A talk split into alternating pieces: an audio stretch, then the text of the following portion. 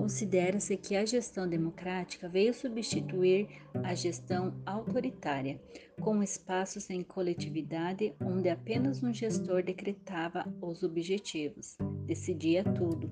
Ninguém tinha direito de falar, de participar das decisões tomadas ou pelo menos de pensar sobre elas.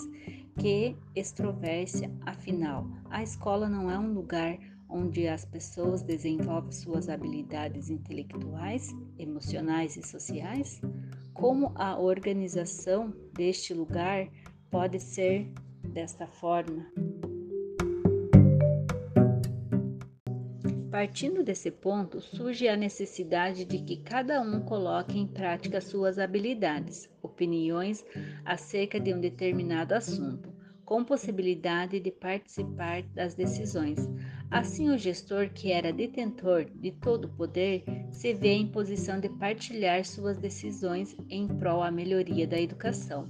Nascem assim os novos desafios que impulsiona a necessidade de repensar suas práticas, adequando-se a um novo modelo de sociedade.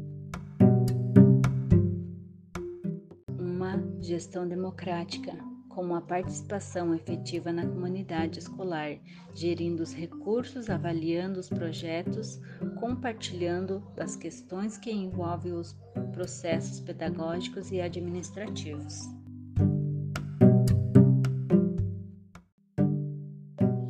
Diante disso, entendemos que a gestão democrática na educação é tarefa de todos.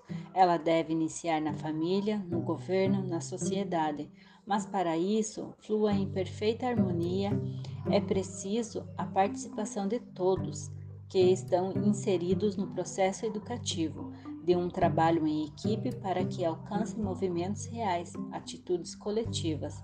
Assim que ela se realize, é preciso vivê-la dentro da rotina escolar, tornando-se mecanismos essenciais para esse âmbito.